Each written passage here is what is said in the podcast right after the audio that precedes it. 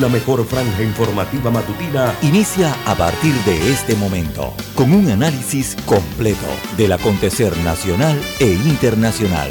Noticiero Omega Estéreo. Omega Estéreo Noticias.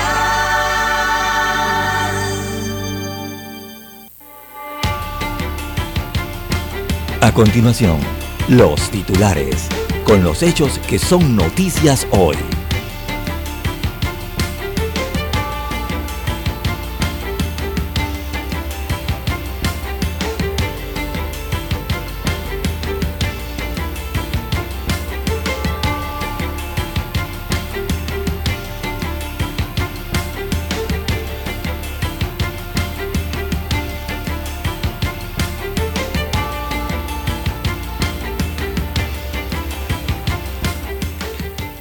El modelo fracasó y nadie quiere asumir las responsabilidades. El subdirector de la Caja del Seguro Social, eh, Francisco Bustamante, ex subdirector en este caso, compartió el diagnóstico que ha hecho del sistema de pensiones, un modelo que califica como fracasado porque está basado en una estructura de subsidios. Así que teniendo en contra el fin de las reservas de la Caja del Seguro Social entre el 2023 a inicios del año 2024. El ex subdirector habla de la falta de madurez para asumir las reformas. También segunda fase del diálogo entra en una cita en la capital y amenaza de demanda. Para hoy, seis meses después del inicio de clases, se entregan galleta y leche nutricional. Proponen aumentar pena mínima para una casación, esto en los temas eh, judiciales. También tenemos, amigos oyentes, que la DGI investiga posible evasión fiscal que suma 172.2 millones de dólares. Todo esto ha sido presentado al Ministerio Público. También unos 500 eh, mil extranjeros se han legalizado en el país. La mayoría son colombianos. En otros títulos, eh, para la mañana de hoy, tenemos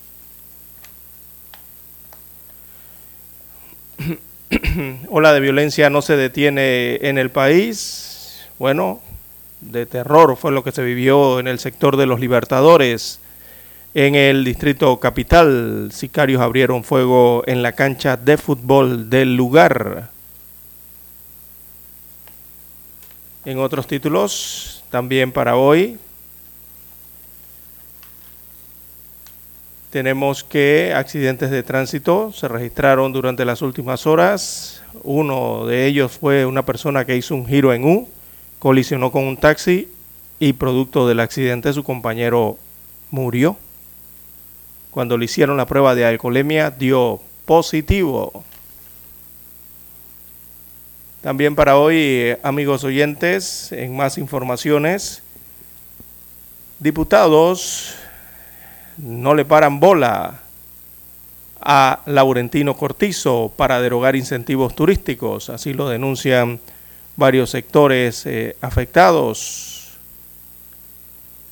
También para hoy tenemos que cabeza de agua arrastra hombre en río San Miguel. Lastimosamente lo hallaron muerto. También tenemos, amigos oyentes, fueron tres los delincuentes eh, los que entraron a robar eh, a Banesco otro esperó afuera hasta que los clientes, hasta que asaltaron a todos los clientes. Bien, también tenemos a nivel internacional, Chile rechaza la nueva constitución el día de ayer. Así que el plebiscito fue rechazado el texto constitucional propuesto por las autoridades eh, chilenas. También en Reino Unido se conocerá este lunes, o sea, el día de hoy, el nombre del primer ministro que sucederá a Boris Johnson. También se registró un terremoto de magnitud de 6.8 grados que sacudió el centro de China y deja al menos siete fallecidos. Y también buscan en Canadá, buscan intensamente a sospechosos de matar a puñaladas a 10 personas en ese país. Amigos oyentes, estas y otras informaciones durante las dos horas del noticiero Omega Estéreo. Estos fueron nuestros titulares de hoy. En breve regresamos.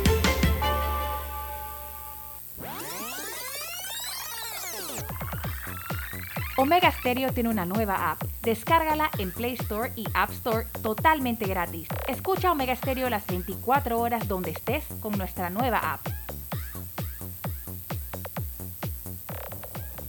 En Omega Stereo estamos evolucionando para ti. Te acompañamos en tu auto, en tu oficina, en tu hogar y ahora en cualquier dispositivo móvil. No importa dónde te encuentres siempre te acompañamos con la mejor programación. Omega Estéreo. Primera cadena nacional simultánea 24 horas.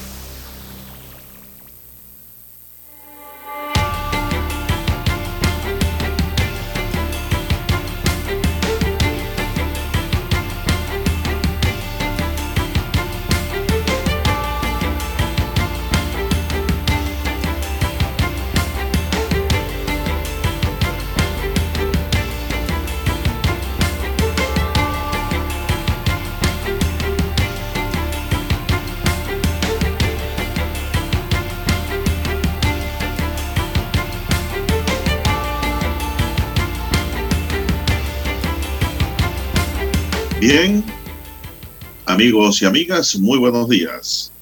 Hoy es lunes 5 de septiembre del año 2022, así queda grabado allí la fecha. Muy buenos días, bienvenidos a este espacio informativo, correspondiente a la fecha. En el tablero de controles está don Daniel Arauz Pinto. En la mesa informativa les saludamos. César Lara y Juan de Dios Hernández Sanjur para presentarle las noticias, los comentarios y los análisis de lo que pasa en Panamá y el mundo en dos horas de información, iniciando la jornada como todos los días con mucha fe y devoción, agradeciendo a Dios Todopoderoso por esa oportunidad que nos brinda de poder compartir una nueva mañana y de esta forma llegar así a sus automóviles, a sus hogares, a sus lugares de trabajo y donde quiera que usted se encuentre a esta hora del día. Gracias por esperarnos, gracias por acompañarnos.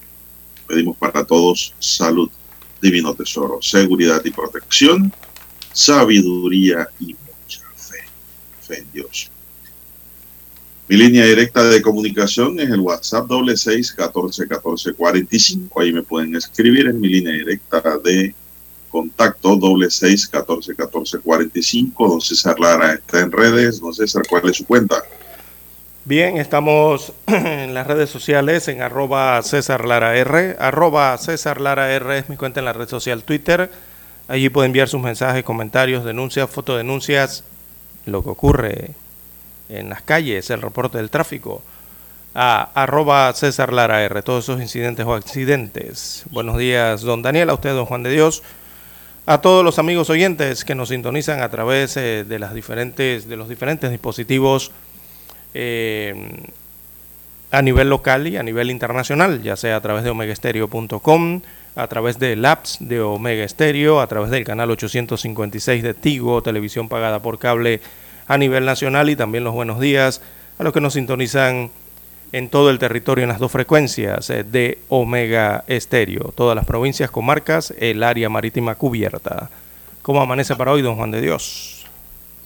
Bueno, muy bien, gracias. Espero que usted esté bien también, Igual. al igual que don Dani.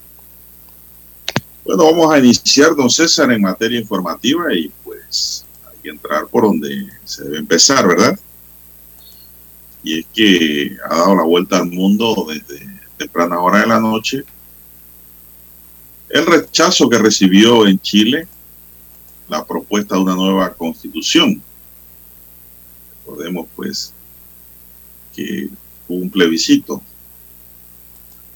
en Chile para decir sí o no a una nueva constitución. La opción de aceptar la nueva Carta Magna que consagraba un nuevo abanico de derechos sociales fue apoyada por solo 37.8% de los electores, don César. Para muchos una constitución pues diferente, que daba, dice, igualdad de género, daba derechos a muchos derechos a los LGTB, a la izquierda, pero los chilenos decidieron mejor dejar eso quieto y quedarse con su constitución actual. Petro en Colombia dijo que Chile escogió a Pinochet de nuevo, don César. Recordemos que Petro es de tendencia izquierda, Y, pero, un momento, presidente chileno. un momento, un momento. ¿Y Petro qué tiene que ver Dígame. con Chile? Bueno, para que usted vea, Que Petro ya opinó Petro tiene suficientes problemas en su país para estar pensando y opinando de Chile. Y lo que tienen que decidir los ciudadanos chilenos. para que usted vea. Por eso me sonrío. Me hizo sonreír Es que temprano en la mañana. Usted a CNN Internacional. Bueno, Chile rechazó este domingo por un aplastante 62,2% la propuesta de la nueva constitución y decidió mantener el texto actual heredado de la dictadura según el 88,08% de los votos escrutados. Hoy día no hay ganadores ni perdedores, hay chilenos que no tenemos que volver a encontrar, nos tenemos que volver a encontrar, dijo el líder de la campaña del rechazo, Claudio Salinas. La opción de aceptar la nueva Carta Magna que consagraba un nuevo abanico de derechos sociales fue apoyada nada más por un 37.8% de los electores. Nada más, dice, confirmarse la tendencia en las urnas, eh, decenas de personas comenzaron a festejar, en especial en los barrios acomodados de la capital, donde el rechazo ganó por más de 10 puntos de diferencia una brecha similar a la que produjo en Valparaíso, que junto a la región metropolitana de Santiago de Chile y Viña del Mar suman cerca de la mitad de los más de 15 millones de personas llamados a las urnas. En un primer análisis de resultados, el presidente de la Unión Democrática Independiente, Fuerza Conservadora, Javier Macaya, aseguró a la prensa que esto superó absolutamente el escenario tradicional de la derecha contra la izquierda. Esa es la razón por la que, o por la que hoy día ha triunfado el sentido común. En la misma línea, el senador del Partido Socialista en la región meridional de los lagos, Fidel Espinosa, criticó duramente a los convencionales y les emplazó a hacerse responsable de lo que tildó de debacle. Hágale o háganse responsable de los señores convencionales de esta debacle. Redactaron una constitución desde el odio y sus frustraciones, tirada a la izquierda, y miren el resultado, indicó. Quisieron ir por todo y nos dejaron sin nada. Pasaron a la historia, se lo dijimos hasta el propio Gabriel Boric hace meses. Nos ningunearon, se añadió. Pero fracasaron. En pleno escrutinio, la prensa local reveló que el presidente de Chile, Gabriel Boric, ha convocado a los líderes de todos los partidos a una reunión hoy en el Palacio de la Moneda para analizar estos resultados. La noticia se conoce en medio de las proyecciones que con apenas un 25% del voto escrutado dan la victoria a los seguidores de la opción del rechazo de la nueva constitución que mantendría en vigor la actual constitución escrita en 1980 durante la dictadura de Augusto Pinochet y reformada de forma parcial en democracia. Tras votar en su natal Punta Arenas, Boric, uno de los impulsadores de la nueva constitución, dijo que fuera el que fuera el resultado, convocaría a los partidos y a la sociedad civil para proseguir con el proceso constituyente. Puedo garantizar que nuestra voluntad y nuestra acción independiente, de la cual sea el resultado, será convocar una amplia unidad nacional de todos los sectores, de todas las organizaciones sociales, de la sociedad civil, de los partidos políticos. Queremos escuchar todas las voces para poder seguir adelante con este proceso, subrayó don César. Es decir, Boris no se detiene y va ahora a convocar a los partidos para buscar reformular la nueva constituyente, don César. Sí, así es. A pesar de la derrota. Sí, la derrota aquí ha sido del texto constitucional realmente, ¿no? Eh, recordemos que eso, lo que se estaba en... Y sus promotores, don César. Eh, los constituyentes en este caso. El papá también, el papá, el papá la criatura también es responsable. Eh, pero bueno, si lo vemos desde que llegó Boric, Boric cómo llegó a la presidencia, don Juan de Dios, prometiendo esto precisamente. Por eso llegó a la presidencia de Chile. Ahora... Eh, Él llegó en medio de la protesta, claro. Protesta más violenta. O sea, es un vencedor, es, es, como decir un, entre un vencedor y ahora luego un perdedor. Pero venció en la principal. Eh, así que hay una mayoría silenciosa y una eventual incidencia por grupos etarios en Chile, que fue la clave de la enorme participación del plebiscito. Recordemos que este plebiscito era obligatorio. Eh, esto no era de que llamaban a, un, a, un, a, las urnas de votación y eh, como es tradicional hay gente que no asiste ¿no? Eh, a esto, pero en este plebiscito sí era obligatorio, había un padrón electoral de unos 15 millones aproximadamente y fueron a votar 13 millones de chilenos. ¿Por qué? Porque era obligatorio. Eh, una gran participación se dio ayer, ¿no? Eh, por eso es que le llaman, eh, la están llamando una jornada histórica o, algo histórico que ocurrió en Chile, y es por el nivel de participación, 13 millones de sufragios del padrón de 15 millones habilitados.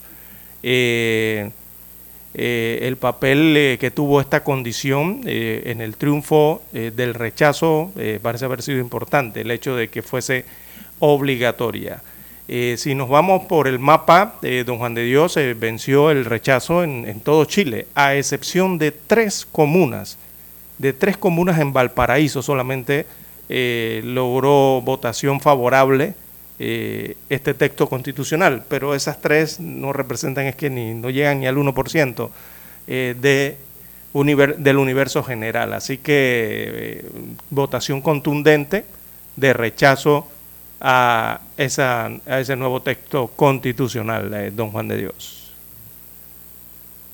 Bueno, don César, este dice Dani que vamos a una pausa, vamos a una pausa para regresar con más. La mejor franja informativa matutina está en los 107.3 FM de Omega Estéreo, 530 AM Noticiero Omega Estéreo presenta los hechos nacionales e internacionales más relevantes del día. 7:30 AM. Infoanálisis. Con entrevistas y análisis con los personajes que son noticia. De 8 y 30 a 9 y 30 de la mañana. Sin rodeos. Con Álvaro Alvarado. De lunes a viernes. Por Omega Estéreo. Para anunciarse en Omega Estéreo marque el 269-2237.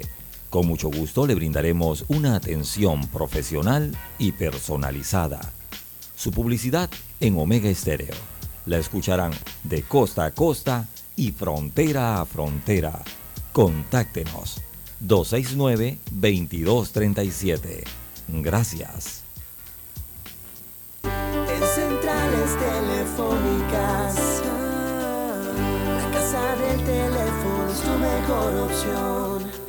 Y ofrecemos buena atención.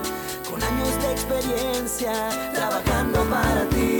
La casa del teléfono, ubicados en ya Brasil y vista hermosa. La casa del teléfono, líder de telecomunicaciones. La casa del teléfono, distribuidores de Panasonic. Ven a visitarnos del teléfono. 229-0465 lsdtcorp.com Distribuidor autorizado Panasonic.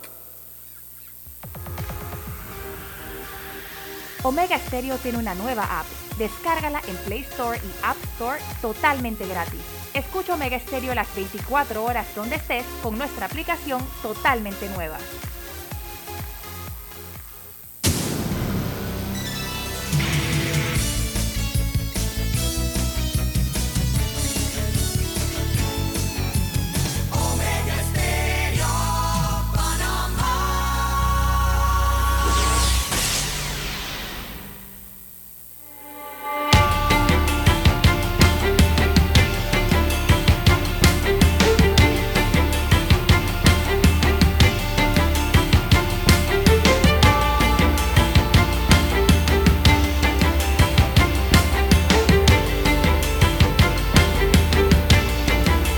Bien, continuamos, señoras y señores. Bueno, sobre este tema del rechazo a la nueva constitución chilena, tenemos que después de mucha deliberación, ese borrador final de la constitución revisada fue presentado a Boric, el sucesor de Piñera, en julio de este año.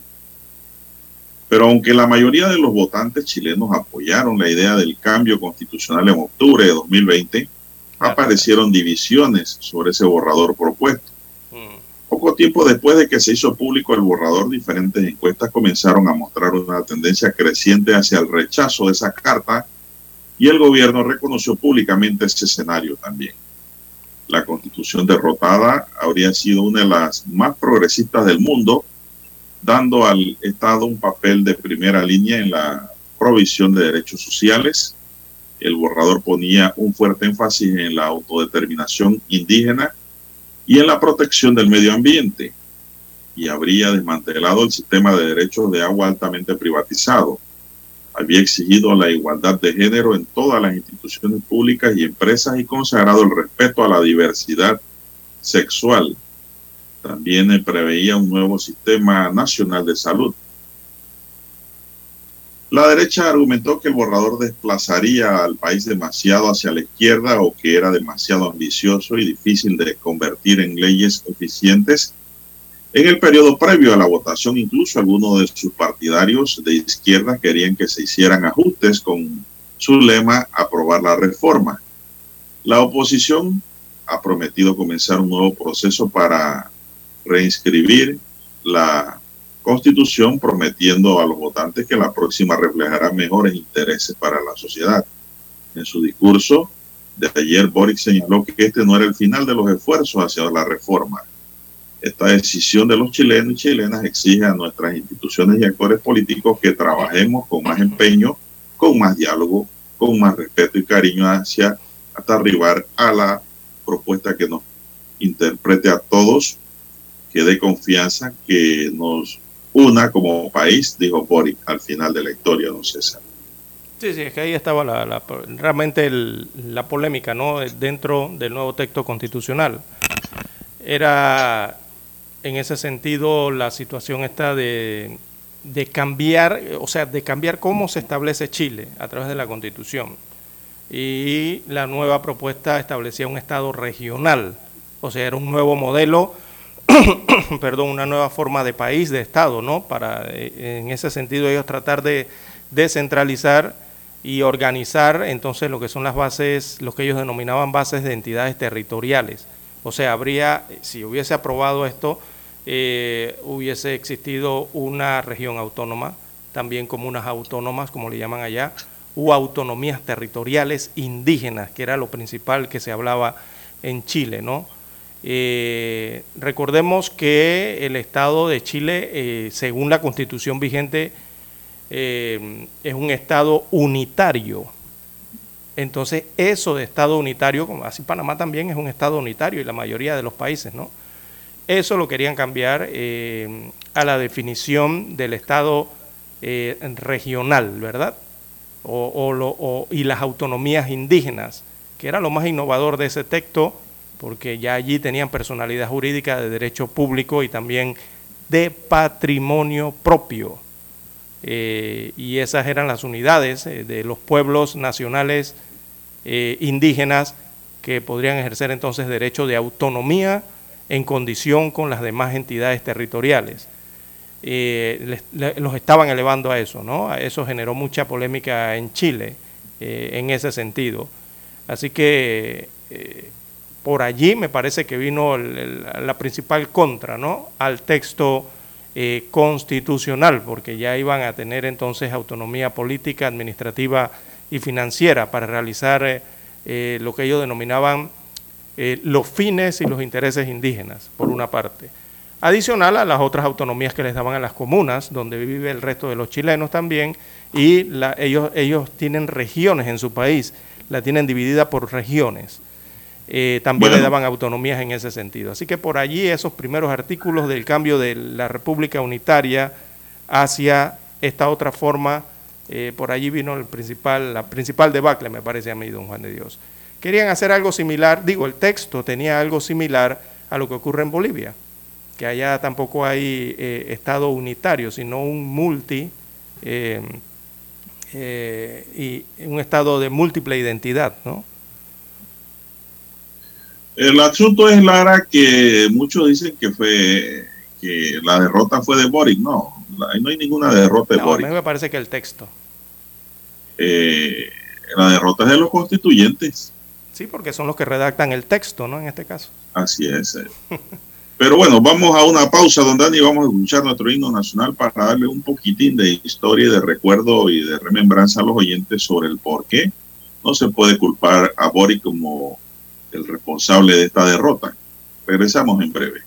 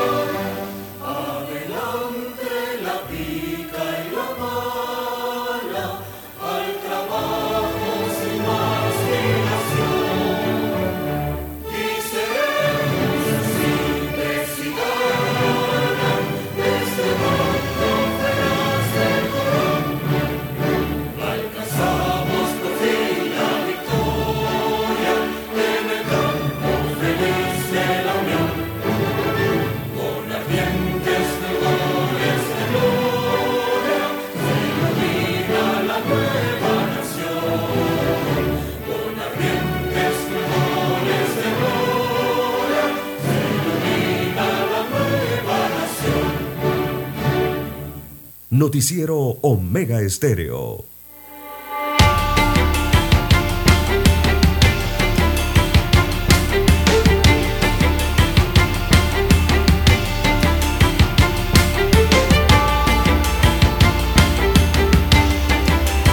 Bueno, ya para cerrar el círculo, esta es la noticia internacional, don César. ¿ah? Sí, la noticia de primer orden que las grandes cadenas del mundo han recogido y de la que se han hecho eco desde anoche sobre el rechazo al plebiscito por el cambio constitucional chileno. Bien, el cambio propuesto se inició, don César, en el año 2020, cuando el entonces presidente Sebastián Piñera, que era de derecha, convocó un referéndum para crear una nueva constitución en medio de la agitación social. Recordemos los actos violentos que hubo en Chile, quemas de carros, de locales, hasta de iglesia católica y de todo, ¿no? Y el descontento popular provocado por un aumento de tarifa del metro en octubre de 2019. Aquí en Panamá fue la gasolina, don César, el detonante, ¿eh? pero no llegamos a los niveles que hubo violencia en Chile. Chile fue mucho más la violencia. En octubre de 2020, más del 78% de los votantes chilenos aprobaron un plebiscito que proponía un cambio constitucional y en junio del año pasado volvieron a emitir su voto para elegir a los integrantes de una asamblea constituyente. La asamblea constituyente fue la primera en el mundo en tener plena paridad de género y la primera en la historia del país en incluir asientos designados para representantes indígenas. Mire, entonces, cómo estaba la Asamblea Constituyente. Por eso, autonomía. Tenía esos cambios que se han venido pidiendo a nivel mundial, la paridad de género, ¿no? 50-50, y también aquí se incluía por primera vez representantes indígenas en esa constituyente. Los partidos tenían la esperanza de que su postura progresista se reflejaría en una constitución nueva y actualizada. Y el propio proceso constituyente fue elogiado internacionalmente por darle al país una salida institucional a la crisis social que vivían, a la violencia y por responder a las demandas de los chilenos modernos de más igualdad y una democracia más inclusiva y participativa. Según Robert Fung, profesor de la Universidad de Chile, un gran analista suramericano, eliminar los remanentes del pasado impuesto por Pinochet fue un factor clave para crear una nueva constitución. La constitución vigente en Chile fue redactada originalmente en 1980 bajo la dictadura de Pinochet. Desde entonces fue enmendada muchas veces, así como ha sucedido en Panamá, don César, pero siempre fue cuestionada porque fue impuesta durante una dictadura, dijo Fun. Igualito que en Panamá, don César, Aquí la constitución eh, dicen que es militarista, los que han vivido toda esa historia y la conocen a fondo, pero sí han sufrido una serie de enmiendas en el camino. Así mismo ocurrió en Chile, aunque la de Panamá es más vieja. Después de mucha deliberación, el borrador final de la constitución revisada fue presentada a Boric, el sucesor de Piñera, en julio de este año. Pero aunque la mayoría de los votantes chilenos apoyaron la idea de hacer el cambio constitucional en octubre de 2020, ya aparecieron de inmediato las divisiones sobre el borrador propuesto. Poco tiempo después que se hizo público el borrador, diferentes encuestas comenzaron a mostrar una tendencia creciente hacia el rechazo de la carta y el gobierno reconoció públicamente ese escenario, como ya dijimos, don César. Es decir, después que hicieron el niño lo encontraron feo, don César. Sí por decirlo de una manera eh, popular. Y terminó pues siendo rechazado. Esa es la historia. Boris dice que va a convocar a los partidos políticos para nuevamente seguir en el camino porque hay que cambiar esa constitución. Vamos a ver qué pasa de aquí a allá, don César. Eh, para que quedara claro que eso no fue de un engendro, una creación de Boris. No, porque ahora todo el mundo dice, no, fracasó Boris. No, no, no. Simplemente el pueblo ejerció la democracia en escoger un sí o un no. Son las seis, siete eh, minutos. No sé si tienen algo más que añadir a la temática, si no, vamos a otros temas en esta mañana que ya hemos tocado bastante el tema chileno. Eh, bueno, sí, solamente queda ver cómo eh, las fuerzas que ganaron y las fuerzas que perdieron un poco. la centroizquierda parece haberse quedado con un poco más de fuerza. Después de esto, el PC parece retroceder allá en Chile. Y bueno, eh, queda un nuevo escenario político ¿no? que, surge tras el plebiscito. Así que el presidente Boric en este país suramericano evidentemente tendrá que hacer algún tipo de, mm, ajuste, ¿verdad? En su, eh, en su visión, en sus planes de gobierno, incluso cuidado pues que esto llega hasta el propio eh, gobierno ante ese proceso constituyente que ahora, como usted bien señala, quedará la pelota allí en el Congreso, don Juan de Dios. Seis, ocho minutos de la mañana. Yo no sé dónde ha quedado la pelota. yo sé que eso, no sé dónde ha quedado porque el, Congreso chileno no tiene nada que ver. No, va a tener, deberá quedar en el Congreso, el proceso constituyente, evidentemente. No, no, no, el Congreso eh, no, ellos no van a meterse en eso, don César. Ahora mismo nadie quiere tocar al niño feo. ¿Usted se da cuenta? Cuando el niño bonito, todo el mundo le quiere tocar los cachetes, sobarle la cabeza, mirarle los ojitos, pero cuando el niño nace feo, nadie se quiere acercar a él. Porque así mismo, pues la política, Ahora mismo allá el fracaso se lo quieren cargar a la izquierda nada más. Cuando aquí esto es un, fracaso, yo diría, eh, compartido de los que participaron en esa reforma. Bien, son las seis nueve minutos. En Panamá, la diputada Corina Cano, quien presidió la subcomisión de la Asamblea Nacional que analizó el proyecto C25 sobre la extinción de dominio, que es sumamente importante tratar ese tema también, afirmó que esta iniciativa impulsada por el Ejecutivo a través del Ministerio de Seguridad contiene normativas que trastocan garantías constitucionales en Panamá. En tal sentido, expresó que la Asamblea Nacional está a la espera de que las autoridades del Ministerio de Seguridad envíen al órgano legislativo las opiniones, sugerencias, modificaciones o cambios pertinentes al contenido de este proyecto. Las afirmaciones de la diputada sean luego de la que la semana pasada el Ministerio de Seguridad, a través de su titular, Juan Pino, advirtiera que si el proyecto que fue presentado ante la Asamblea Nacional el 28 de abril de 2021 no se hace, habrá consecuencias. Es muy difícil si esta ley no se hace. Le aseguro que las consecuencias las vamos a pagar como país, comentó el ministro. Pino señaló que la Corte Suprema de Justicia y el Ministerio de Seguridad y el Ministerio de Economía ya tienen una alineación para esta ley. El proyecto de ley sobre extinción de dominio busca establecer un marco jurídico que permita al Estado recuperar bienes adquiridos de forma ilícita fortaleciendo los mecanismos de administración de justicia, además de prevenir el blanqueo de capitales, la evasión fiscal y el crimen organizado y el delito. La diputada Cano explicó que la subcomisión ya remitió el informe a la Comisión de Gobierno de la Asamblea en abril pasado. Añadió que el informe de la consulta y de las subcomisiones que presidió y que estuvo conformada por los diputados Juan Diego Vázquez y que Cristiano Adame fue entregado al Pleno de la Comisión de Asuntos Constitucionales el 23 de abril pasado. A la fecha, el Ministerio de Seguridad no ha remitido las opiniones, sugerencias y modificaciones que deben hacerse para no violentar la Constitución Nacional, los Así que, pues, dice, ahora la bola está en el Ejecutivo y la Asamblea está esperando que envíen sus opiniones y sugerencias, no sé. Bien, don Juan de Dios, ese es un nuevo mecanismo. El, problema con la extinción de dominio, digo, el ministro no explicó allí cuáles serían las consecuencias. Él dice que el país enfrentaría unas consecuencias o habría consecuencias si de no aprobarse, ¿no? Ese proyecto de ley que tienen allá en la Asamblea Nacional. No explicó cuáles son. Eh, pero, don Juan de Dios, lo que sí hay que ver es una realidad y quizá está conectado con las palabras del ministro de Seguridad ya que la extinción de dominio ya es prácticamente un mecanismo regional, don Juan de Dios. En la región donde está ubicado Panamá, los países alrededor, eh, prácticamente ya casi todos tienen extinción, de leyes de extinción de dominio. Panamá viene siendo una de las últimas que no, no tiene este mecanismo.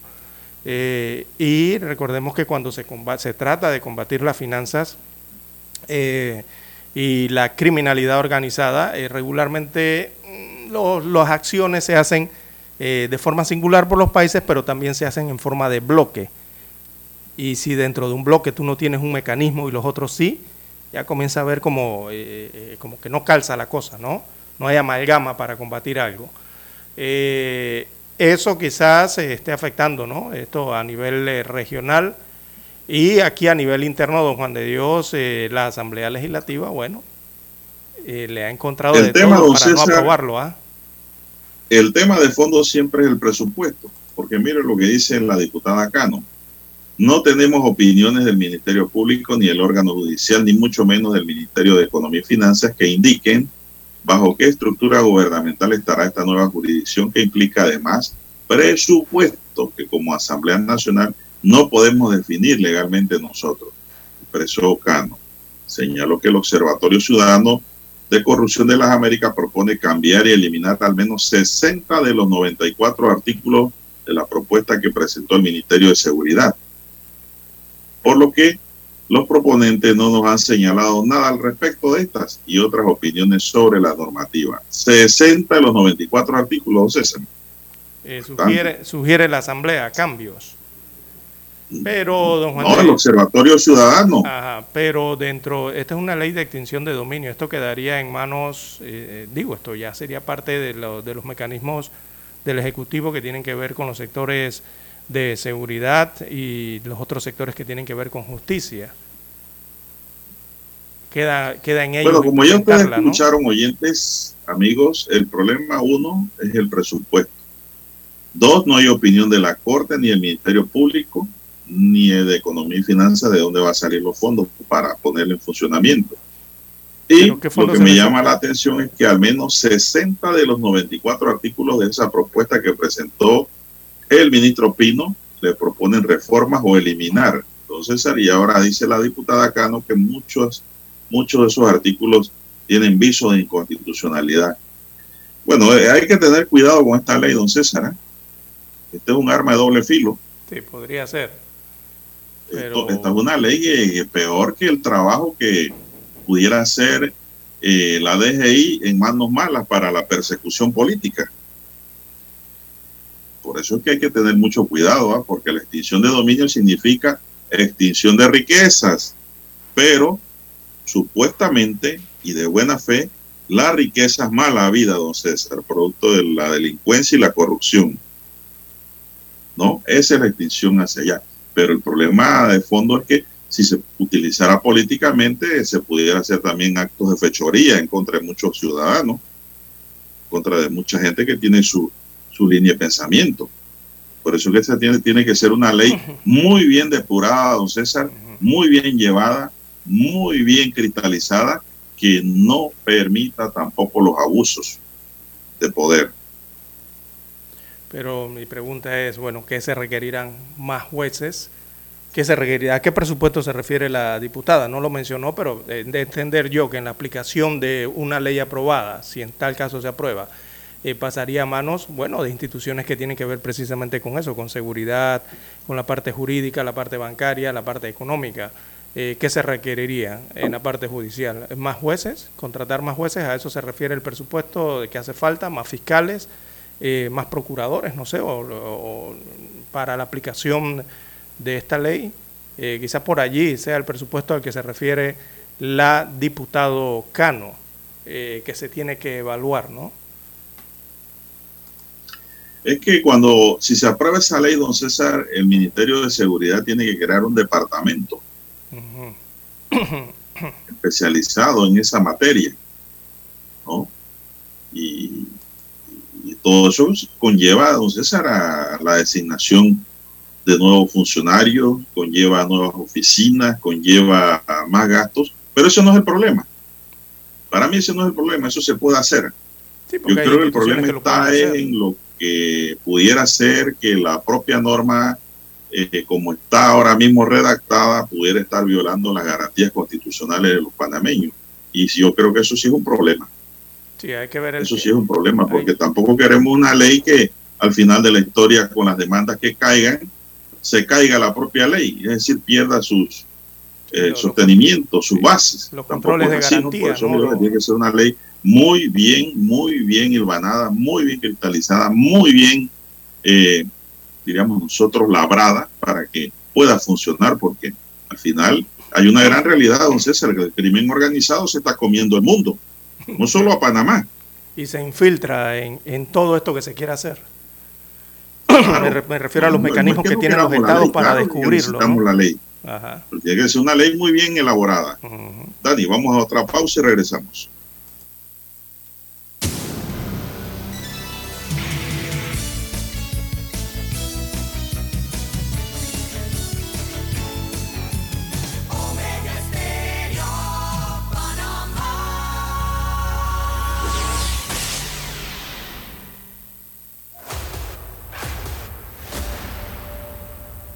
Desde los estudios de Omega Estéreo, establecemos contacto vía satélite con la voz de América. Desde Washington, presentamos el reportaje internacional.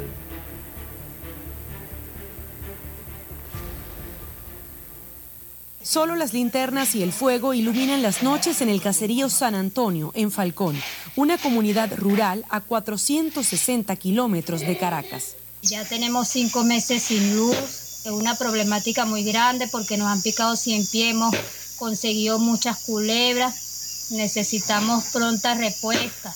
Desde que explotó el transformador que lleva la electricidad a esta apartada población, sus habitantes han cambiado su rutina en función a las horas de luz. Hay que hacer la comida temprano, antes que se oscurezca, por, por el problema de que no tenemos nada con qué alumbrar.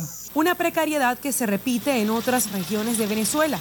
Incluso un 62% de la población valora negativamente el servicio eléctrico, según una encuesta elaborada por el Observatorio Venezolano de los Servicios Públicos en 12 ciudades del país. Sin embargo, corregir estas fallas es posible en opinión de expertos. La tarea amerita invertir 15 mil millones de dólares, de acuerdo con cálculos del Centro de Investigación Grupo Orinoco. ¿En cuánto tiempo es posible hacer eso? Pues esa, inversión es posible desarrollarse en tres años plazo. El gobierno ha insistido en que los apagones son provocados por ataques dirigidos desde el extranjero. Son grupos de delincuencia organizada que se encargan de traer piezas de robo de perfiles que forman parte de las torres de transmisión. Pero especialistas apuntan que el problema es otro.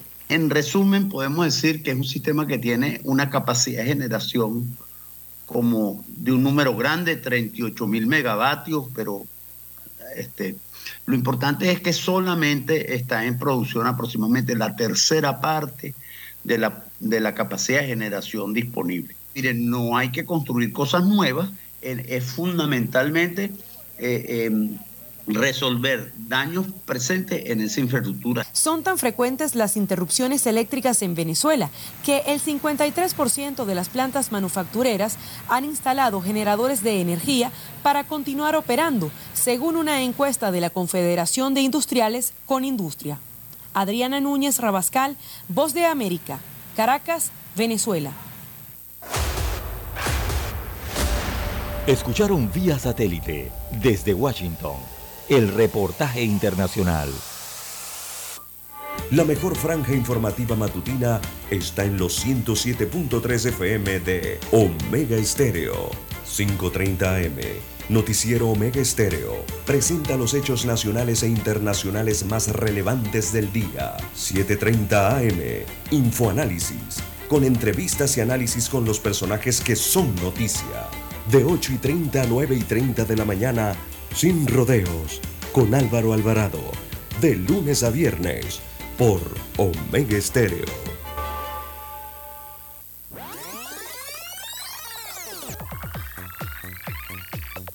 Omega Stereo tiene una nueva app. Descárgala en Play Store y App Store totalmente gratis. Escucha Omega Stereo las 24 horas donde estés con nuestra aplicación 100% renovada. Noticiero Omega Estéreo.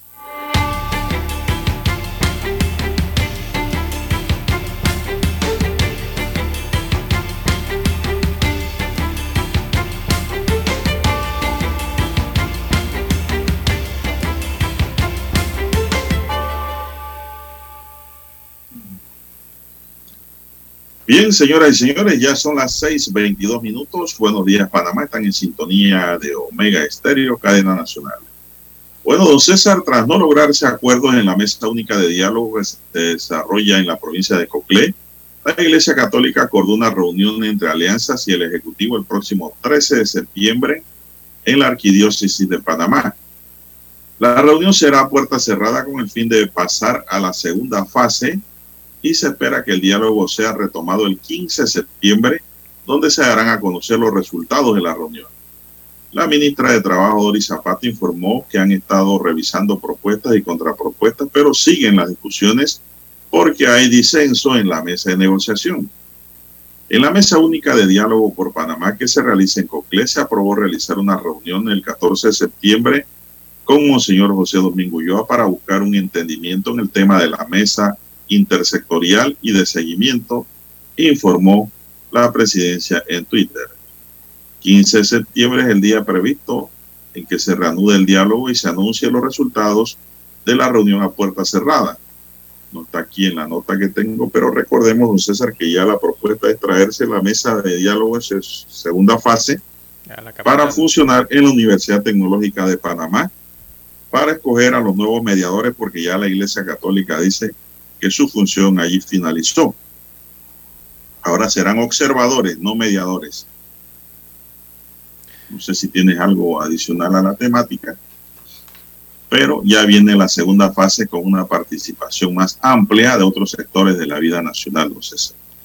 Ojalá sirva para encontrar soluciones a la crisis política, económica y social que vive el país y no se convierta eso en un caldero de posiciones obtusas o cerradas, o César, que al final de la historia no den ni un solo fruto. Sí, los representantes de los, de los grupos sociales en este caso y también del gobierno eh, eh, se trasladarán, yo pongo entre comillas eso, el 13 a la Arquidiócesis de Panamá para reunirse con el arzobispo José Domingo Ulloa y consensuar una salida entonces a esta primera fase e iniciar la segunda. Van a hacer una reunión primero. Y mientras eh, las partes buscan salir entonces del estancamiento ¿no? en que tienen, eh, también en la Corte Suprema de Justicia se ve en el escenario, eh, viene una demanda, don Juan de Dios, la van a presentar entonces, allá será presentada una demanda contra el decreto que creó la Comisión Ciudadana contra la Corrupción, que es parte de lo que surgió de la mesa del diálogo en Penonomé. Así que se está en la decisión de segunda fase, lugares, horas y puntos de reunión, y también la otra situación con una posible demanda a algo que surgió de esa mesa del diálogo. Eh, bueno, los grupos creo que esa demanda se va a basar en el hecho, don César, me parece, ¿no? Habría que esperar el texto de demanda, pero me parece que se va a basar en el hecho de que en esa comisión solamente van a estar los que protestaron. Y gente que ha venido luchando por años, don César, contra la corrupción en Panamá, no han sido tomados en cuenta. Es decir, no es una comisión con amplia participación sino que una comisión que sale de la mesa y con gente de la mesa, don César. Creo que por ahí va caminando la liebre. Sí, ya van 47 días, ¿no? De, esta primera etapa. Mira qué rápido pasa el tiempo, don Juan de Dios. 47 días. Eh, más de un mes, más de mes y medio ya llevan, ¿no? En Penonomé, en estos análisis y discusión, el sector social parece no estar muy contento de, de avanzar a una segunda fase por eh, que argumentan que dentro de la primera fase, varios acuerdos que se lograron allí no se han logrado concretizar o cristalizar por lo menos al 100%, don Juan de Dios. Sigue la problemática con los precios de las medicinas acordados en la primera fase, en el mercado me refiero, ¿no? en las farmacias. Sigue también la problemática de los productos que fueron aprobados con un límite de precio en la primera fase, pero en el mercado, dicen los grupos sociales, no se encuentran esa reducción de precios. Eh, y así otros puntos, ¿no? Eh, en los que mm, no están muy contentos los grupos sociales, por lo menos hasta el momento. En el cumplimiento me refiero, ¿no? Sí se logró aprobar cosas, pero en el cumplimiento no se ha logrado cumplir eh, en su máxima expresión lo aprobado. yo creo que su principal logro fue conseguir una gasolina 325. claro, claro está, ¿no? Pero hay que... Monto que en verdad eh, ha beneficiado a mucha gente momentáneamente porque al final de la historia todo eso hay que pagarlo. Aquí nada es gratis. En economía nada es gratis. Alguien al final paga la cuenta. Si no, pregúntele a nuestro amigo el doctor Bustamante. Una cosa se hace hoy, pero en economía eso tiene un costo y eso se paga ahora, mañana o en cualquier momento, pero alguien paga la cuenta. Y en el caso de la gasolina, no crean que la gasolina se bajó y es gratis y que el gobierno se metió la mano al bolsillo y dijo, no, pero vamos a ayudar al pueblo, ¿verdad? Que no nos acordábamos. A 3.25, no, señores, eso hay que pagarlo. Ese subsidio lo pagamos todos. Así es. Y recordemos que es por tres meses. la diferencia del precio del combustible al galón establecido a 3.25. Esa diferencia no es gratis para que sepamos. No, esa la tenemos que pagar todos igualmente. Yo diría que es una solución coyuntural, don César. en momentos críticos después que tú sales de la pandemia o estás saliendo de la pandemia del COVID y del momento crítico de la guerra, esta que lo que ha causado es más daño al mundo que beneficios entre Rusia y Ucrania, que ha empeorado la situación mundial. De la crisis que ya venía, la recesión. Esa guerra eso no sirve. Nada más para matar gente, destruir gente, acabar con vidas y destruir economías y hacer la gente más pobre en el mundo, porque todo sube. Todo el mundo se escuda bajo ese argumento para aumentar los costos de todo, hasta para la producción de agujas. Con eso le digo todo. Son las 6:29 minutos, don César, pero bueno, los 3:25 son coyunturales y ha ayudado mucho, ¿no? Hay que aceptarlo, hay que admitirlo y es así. Son tres pero no creamos ni pensamos nunca, pensemos nunca que eso es gratis. Y hay que recordar Eso que no- ya se ha, se avan- deuda. se ha avanzado, eh, se ha cumplido ya a, mi- a la mitad, ya vamos por la mitad del recorrido del periodo para esos 3.25, que son tres meses a ese precio, pero ya nos hemos consumido prácticamente el 50% del Bueno, ya dijo, ya dijo Saúl Méndez en un audio que circula en, En redes de que en eso, octubre se, ese- finaliza. ese tie- eso se va a cumplir el término de los seis meses. Sí, creo que es en octubre, finaliza, Eh, el próximo mes, ¿Eran seis meses o tres? tres meses. Bueno, que eso se va a cumplir y se va a vencer y después qué? Que nos preparemos, dice Saúl Méndez nuevamente, porque debe renovarse, entiendo yo, De mantenerse el combustible por encima de esos 3.25. Bueno, ya vendrá el momento de tomar decisiones. Son las 6:30 minutos, señoras y señores. Vamos a hacer la pausa para escuchar los titulares de la fecha.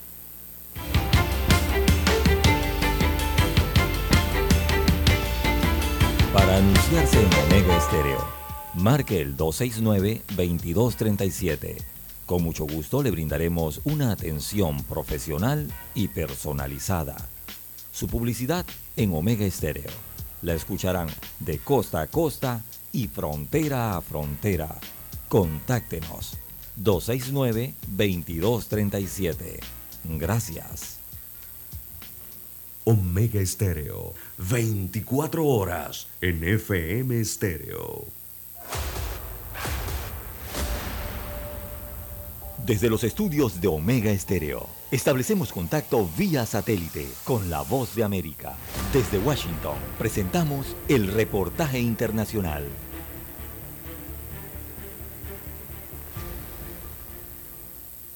La economía estadounidense continúa sufriendo los efectos de la inflación y mientras la Reserva Federal, el equivalente al Banco Central, aumenta las tasas de interés con el objetivo de estabilizar los precios, los empresarios se vieron obligados a reducir su contratación durante el mes de agosto. La tasa del desempleo subió hasta el 3,7%, un síntoma del debilitamiento de la economía nacional, pero también una señal de que los precios podrían empezar a disminuir y es que la Reserva Federal está tratando precisamente de reducir la contratación y el aumento de los salarios, dos tendencias que en los últimos meses han ido en aumento. El inconveniente generan un incremento de la inflación, ya que las compañías suelen transferir el precio de los salarios más elevados a sus clientes. De este modo, se espera que la inflación se vea disminuida para así dejar atrás la tendencia actual que alcanzó un máximo en las últimas cuatro décadas. En el peor de los escenarios, y como señalan algunos expertos en la materia, la Reserva Federal podría provocar el efecto contrario con sus medidas, y es que economistas señalan que esta podría ser la puerta de acceso a un periodo de recesión. La recesión es una bajada generalizada de la actividad económica de una nación, y para determinar si un país padece o no esta reducción, hay que prestar atención a su Producto Interno Bruto. Si durante un periodo temporal significativo se repite una baja del PIB, técnicamente el país se encuentra en recesión. Actualmente algunos críticos aseguran que Estados Unidos entró en recesión técnica y es que durante el último semestre el crecimiento económico padeció una contracción continuada. Recordemos que la invasión del ejército de Vladimir Putin en Ucrania empeoró y continúa debilitando un paisaje económico que ya había sido golpeado durante la pandemia del COVID-19, momento en el que únicamente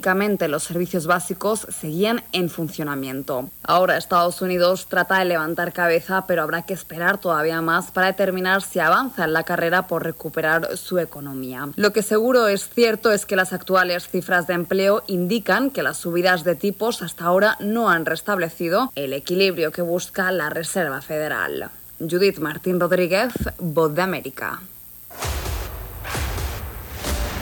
Escucharon vía satélite desde Washington el reportaje internacional.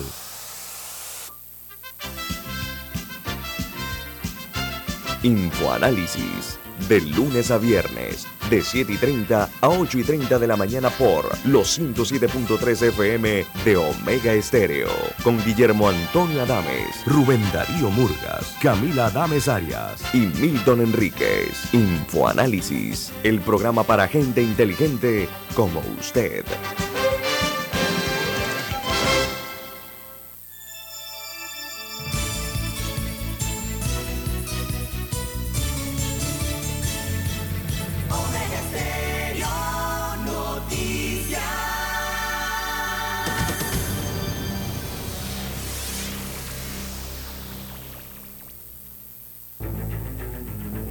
Las noticias impresas en tinta sobre papel.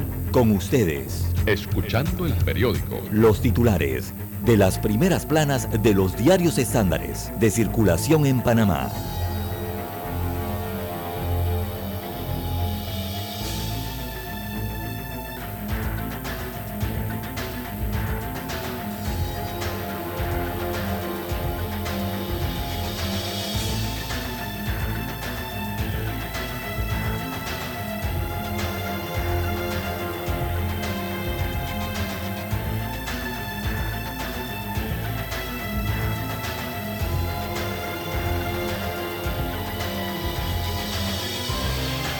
Bien, amigos oyentes, el diario La Prensa titula para este lunes 5 de abril, perdón, 5 de septiembre del año 2022. Déjeme corregir aquí rápidamente. Ahora sí, 5 de septiembre del año 2022.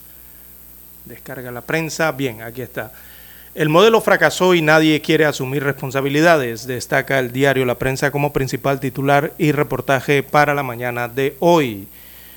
Eh, es el tema de las jubilaciones. Yolanda Sandoval del diario La Prensa redacta que el ex subdirector de la Caja del Seguro Social, Francisco Bustamante, compartió el diagnóstico que ha hecho eh, del sistema de pensiones, un modelo que califica como fracasado porque está basado en una estructura de subsidios.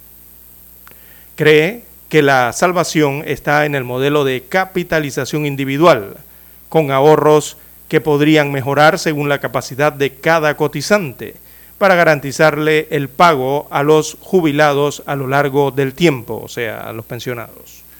También Bustamante, eh, quien dejó el puesto en febrero del año, pasado, o no, perdón, febrero de este año 2022, eh, reconoció en una entrevista con este diario, o sea, el diario La Prensa, que la forma en la que se abordará la solución será clave al eh, proceso para migrar a un sistema exclusivamente de beneficio definido a uno totalmente de capitalización individual. Bueno, trata de hacer una explicación el diario aquí en el LID, eh, refiriéndose a los dos subsistemas eh, del IBM, ¿verdad? Recordemos que hay un sistema de, definido, denominado el solidario, y el otro subsistema de cuentas individuales. Hay que señalar que a partir del 2006, esa es la fecha en que parte, primero de enero del 2006, los que están dentro del subsistema de beneficio definido, o sea, del 2006 para acá y del 2006 para abajo, entonces están los del el sistema eh, conocido como solidario. Bien, eh, teniendo en cuenta en contra el fin de las reservas de la Caja del Seguro Social entre el 2023 e inicios del 2024. Francisco Bustamante habla de la falta de madurez para asumir las reformas. Así es, hay que tomar decisiones al respecto. También el título, en otro de los títulos del diario La Prensa, segunda fase del diálogo entre una cita en la capital y también una amenaza de demanda. Así que una cita en la capital y la advertencia de una demanda de inconstitucionalidad por la creación de una comisión anticorrupción son la antesala de la segunda fase del diálogo por Panamá, que, bueno, esto se desarrolla en el distrito de Penonomé, en la provincia de Coclé. En más títulos del diario La Prensa para hoy, seis meses después del inicio de clases, vemos, entregan la galleta y la leche nutricional. Este es un tema de educación. Así que hoy lunes el Ministerio de Educación, el MEDUCA por sus siglas, empezará a distribuir la galleta, la leche y la crema nutricional para unos 400 mil estudiantes que forman parte del programa de alimentos eh, complementario escolar. Eh, seis meses después, eh, esto ocurre seis meses después de que comenzara el año escolar 2022. También para hoy la prensa titula en Panorama proponen aumentar pena mínima para la casación. La viruela símica, enfermedad de transmisión sexual, es una forma de pregunta que se hace este titular. También en la sección Vivir Más, eh, Juan Pablo I fue proclamado beato. También en la sección Vivir Más, parques urbanos, aulas de la naturaleza en las ciudades, digo, donde existen los parques urbanos. Eh, también la fotografía principal del diario La Prensa eh, fue captada en Sudamérica, llega por los servicios de agencias internacionales, en Chile específicamente. Allí destacan el aplastante rechazo a nueva constitución. Así que Chile rechazó ayer domingo con un aplastante 82.2% eh, de los votos la propuesta de la nueva constitución y decidió mantener el texto actual, eh, heredado de la dictadura, según el 72.2% del escrutinio. O sea que no es la cifra total. Eh, la oposición de aceptar la nueva, la opción en este caso de aceptar la nueva Carta Magna que consagra un nuevo abanico de derechos sociales fue apoyada por solo el 37.8% de los electores. Hoy día no hay ganadores ni perdedores, hay chilenos que nos tenemos que volver a encontrar, dijo el líder de la campaña del rechazo, Claudio Salinas. Bien, son los títulos que presenta en portada el diario La Prensa para hoy. Pasamos ahora a los titulares que tiene en primera plana el diario La Estrella de Panamá. Bueno, la estrella para hoy nos dice, Chile rechaza con un aplastante 62,2% la propuesta de nueva constitución. La opción de aceptar la nueva Carta Magna que consagraba un nuevo abanico de derechos sociales fue apoyada por solo el 37,8% de los electores. También en Panamá ante el reto de la participación de la mujer en el mercado laboral. La Unión Europea espera que Rusia respete los contratos de venta de gas, pero asegura que está preparada para todo. También directivo de Uber dice, no nos excusamos de ninguna mala práctica que ocurrió previo al 2017. La DGI investiga 127 casos por posible defraudación fiscal Senadis entrega Capital Semilla nueva familia empresarios del distrito de Pinogana en Darien. Cámara de Comercio pide al gobierno actuar ante crisis del programa de invalidez, vejez y muerte. Diputada Cano afirma que ley sobre extinción de dominio contiene normas que trastocan garantías constitucionales. Cerca de medio millón de migrantes está regularizado. También tenemos para hoy, Scholl promete el freno al precio de la electricidad lo antes posible. En el tema del día, la estrella de Panamá hoy dice las mujeres necesitan más oportunidades en el deporte.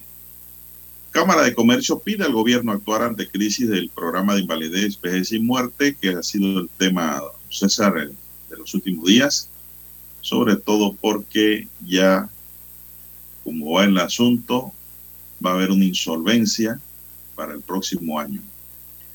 El dólar llega a los 150 pesos cubanos en el mercado informal. Argentina fija dólar soja a 200 pesos en busca de 5 mil millones de dólares. En los deportes, Barretini elimina a Dadidovic en un épico partido de octavos la inercia positiva para el italiano continuó en la tercera manga, ya que rompió el primer turno al saque de Davidovich. Alemania se asegura el pase tras triunfo con polémica. El mejor anotador de los bosnios fue John Robertson, que logró 23 puntos, mientras que del lado esloveno, Luka Doncic marcó 16 puntos. Esto es don César en el deporte sin mangas, el básquetbol. También tenemos, señoras y señores, que golazo y victoria del Nacional en el clásico de Luis Suárez. Todo lo que podía salir mal ha salido mal, dice Sainz.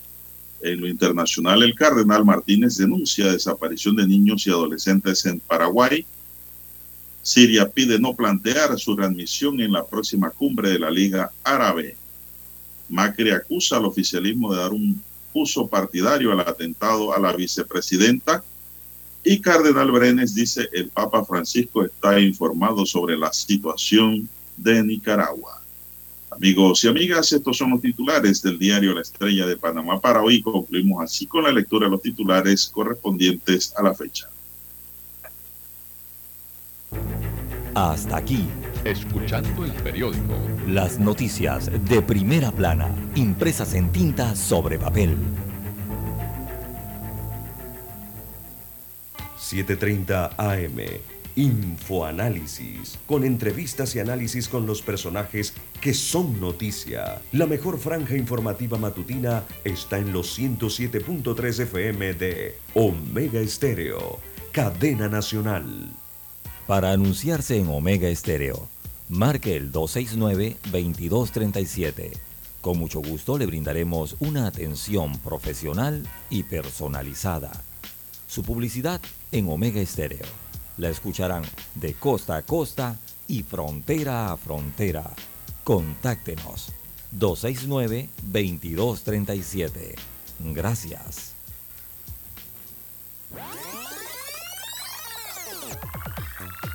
Omega Stereo tiene una nueva app. Descárgala en Play Store y App Store totalmente gratis. Escucha Omega Stereo las 24 horas donde estés con nuestra nueva app. Noticiero Omega Estéreo.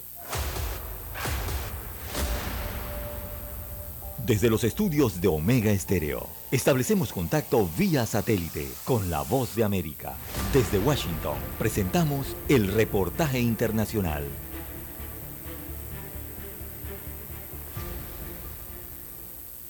Un estudio realizado entre jóvenes de 16 a 40 años en Estados Unidos revela que ellos siguen las noticias pero no están muy contentos con lo que ven y en términos generales esa es la conclusión que muestra que el 79% de los jóvenes estadounidenses dicen que reciben noticias todos los días. La encuesta realizada por Media Insight Project, una colaboración de Associated Press y NORC, el Centro de Investigación para Asuntos Públicos, se realizó en el margen de edades comprendidas entre los 16 a 40 años, los mayores de los cuales se conocen como millennials y los más jóvenes generación Z.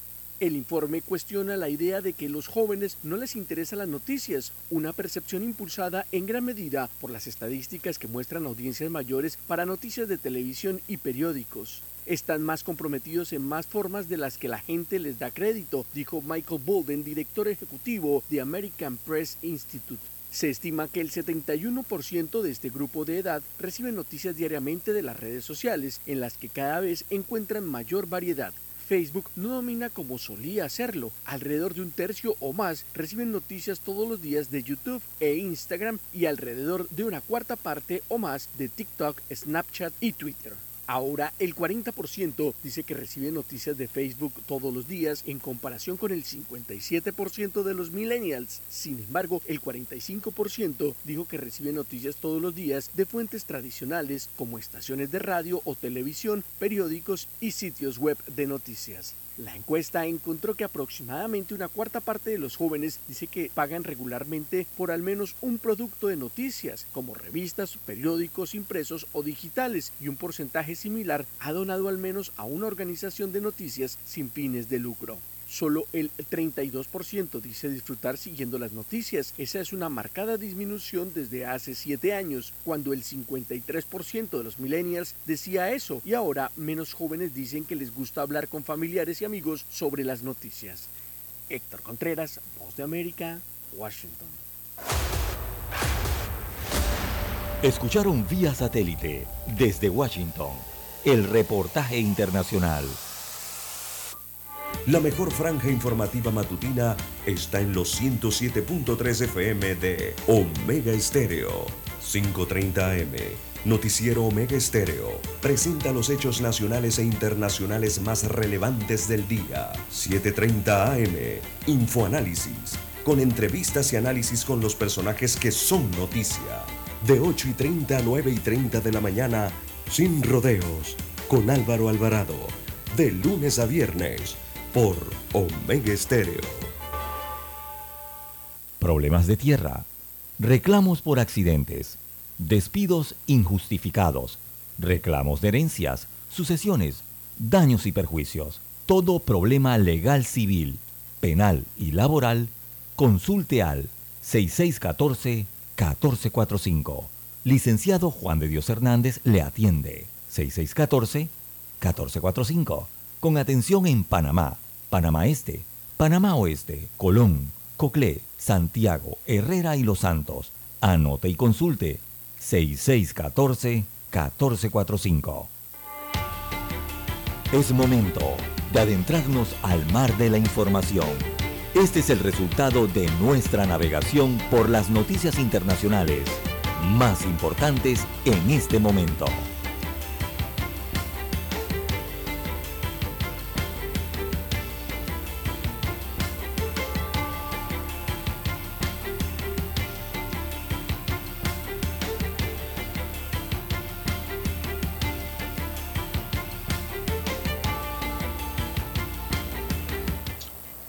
Bueno, seguimos, señoras y señores. Millones de chilenos votaron para decidir si aprobaban o rechazaban una nueva constitución para cambiar la instaurada durante la dictadura de Augusto Pinochet. Con más del 99% a esta hora de las mesas escrutadas ya el rechazo a la nueva constitución obtuvo 62% de los votos. El apruebo está en un 38% el presidente de Chile, Gabriel Boric, quien había respaldado el borrador constitucional que fue rechazado ayer, fue uno de los primeros en reaccionar y lo hizo con un mensaje a favor de la democracia.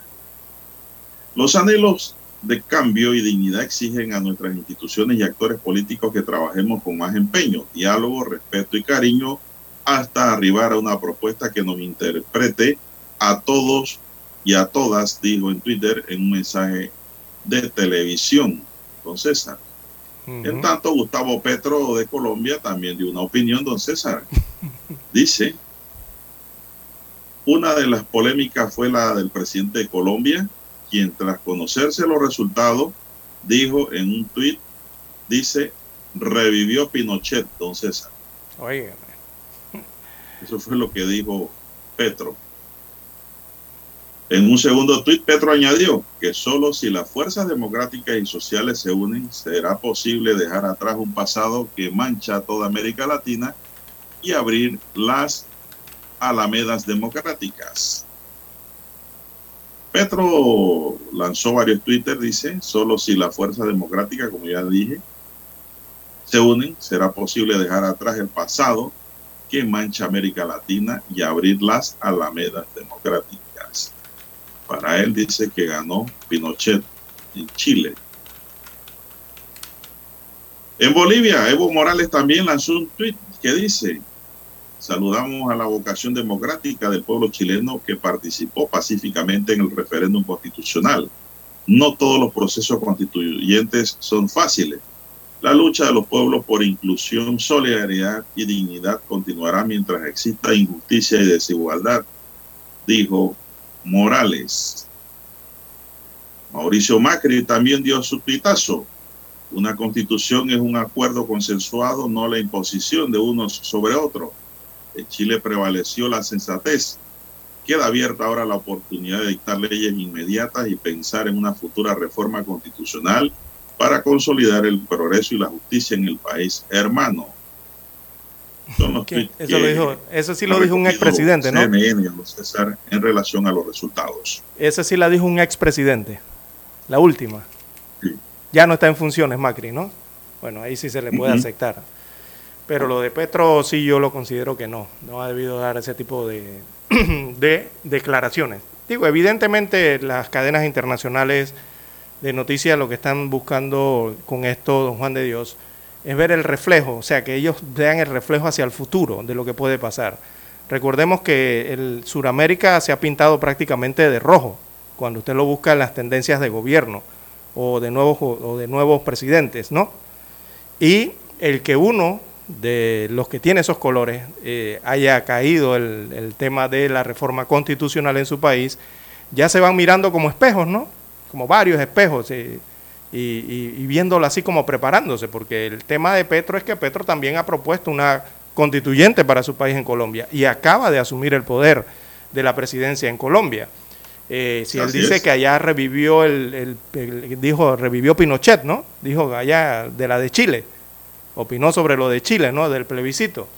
Imagínense lo que ocurriría si en tal caso, verdad, uh -huh. también propone la suya Así acá es. en Colombia y fracasa.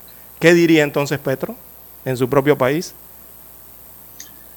Ahí bueno, está. César, lo mismo lo mismo para los demás países que también están pro proponiendo eh, cambios constitucionales, eh, pero que tienen esas tendencias de color, ¿no? Bueno, don César, eh, habrá que ver, ver esos escenarios, ¿no? Son Exacto, escenarios. son escenarios simplemente, ¿no? No es más nada que eso, ¿no? Son, son distintos al de Colombia, al de Chile, no son iguales. Porque eh, recordemos que en Chile se tuvieron que ir a ese llamado al cambio constitucional, don César, por las presiones populares en las calles, uh -huh. por eh, la protesta, ¿no? Que no le quedó otra cosa a Piñera, es decir, hay una transición allí de gobierno a gobierno con ese tema. Pero en Colombia es diferente porque Colombia pues eligió a Petro y ahora Petro también sí, pero, un cambio pero, constitucional, pero, hay que, sí. pero pero el cambio que quiere Petro desde otra óptica. Exactamente, pero el cambio que propuso Petro en sus ideas era una constituyente territorializada y en Chile también se estaba analizando en ese plebiscito algo parecido a eso que ha propuesto Petro. Y también propone, Petro ha señalado de una constituyente pluralista. Y en Chile también, precisamente eso es lo que se estaba votando ayer eh, dentro de las reformas que habían en el texto constitucional chileno eh, para aprobarse o rechazarse. Entonces hay que ver los espejos, ¿no? Eh, quizás eso es lo que está haciendo CNN, eh, ¿verdad? Colocándole los espejos enfrente a cada uno, ¿no? A ver qué, con sus opiniones, por dónde es que iría la cosa. Bueno, eso simplemente hay que leer, don César, hay que ver el contenido. En Colombia no se ha avanzado en nada siquiera. No, todavía, todavía no, no, claro que no, no cuando ya eh, el documento está listo, es que la gente de una vez analiza, piensa y actúa. Exacto, al final actúa toda la Son población las 6, en 26. general. Avanza la mañana, dos miembros de la tripulación de la Estación Espacial de China que está construyendo llevaron a cabo su primera misión extravehicular durante la cual verificaron algunas capacidades de la nave. Entre otras tareas recogen hoy los medios oficiales astronautas chinos cumplen primera misión fuera de la estación espacial, dicen los titulares pues, que provienen de China, sobre los astronautas chinos que están en misión en el espacio. César. Uh. Son las 6:57 minutos. ¿Qué más tenemos, don César? Bien, en Canadá buscan intensamente a un sospechoso de matar a, puñaladas a 10 personas en ese país eh, norteño, don Juan de Dios. La policía de Canadá sigue este lunes en la búsqueda de esos dos sospechosos de este ataque con arma blanca que terminó con la vida de 10 personas y dejó a otras 15 heridas en dos localidades remotas, eh, una de ellas eh, de mayoría indígena. Así que es lo que se está registrando en Canadá, eh, respondiendo a las llamadas de emergencia.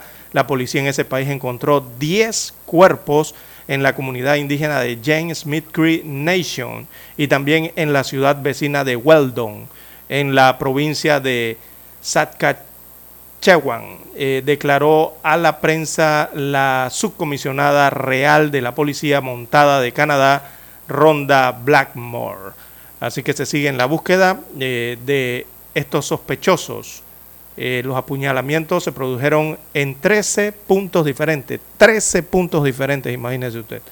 Pero bueno, por lo, la, el área de difícil eh, acceso, evidentemente allí no, las, siguen las investigaciones y son un poco más difíciles, ¿no? Las pesquisas allí. Es lo que está pasando en Canadá para el día de hoy, en estos momentos. Bueno, el director financiero de la cadena estadounidense de tiendas para el hogar eh, Bed Bath and Beyond, el latino Gustavo Arnal, ha sido identificado como el hombre que se suicidó al saltar desde el icónico rascacielos del neoyorquino barrio de Tribeca, conocido como el edificio Venga, indica la prensa local hoy. Arnal, de 52 años, saltó desde el piso 18 de 56 Leonard Street el viernes, según informaron fuentes policiales de al New York, New York Times Post. El, en agosto, la empresa con sede en Nueva York se hundió en la bolsa tras la salida de un conocido inversor, don César. El 16 de agosto, Arnal, que también era vicepresidente ejecutivo de esa gran cadena, vendió 42.513 acciones de la empresa por aproximadamente un millón de dólares, según marketbeat.com. No obstante, la caída de la empresa Bed Bath Beyond comenzó el miércoles 17 y se aceleró el 19 de agosto tras saberse que el multimillonario Ryan Cohen o Cohen, gestor de la firma RC Venture, se deshizo del 10% de la empresa, don César, y se fue la tienda al piso. Se fue al pique, ¿no? En, sí, así que pues muchos piensan que este director financiero se suicidó por eso. Podría ser, quizá. Bueno, hay que ver las investigaciones allí. Pero sí, Bet, eh, Bat and Beyond Inc. es una cadena estadounidense muy grande, don Juan de Dios. Son tiendas minoristas, ¿no? En los Estados Unidos eh, venden mucha mercancía eh, nacional de, ese, de ese país y también ellos tienen gran cantidad de tiendas en Canadá, también en México, en Puerto Rico también tienen buena cantidad de tiendas, ¿no? Así que, bueno, continuarán las investigaciones en cuanto a la caída desde ese alto edificio de este ejecutivo, alto ejecutivo de esta tienda. Bien, don Juan de Dios, ya tenemos la señal vía satélite desde Washington, Estados Unidos.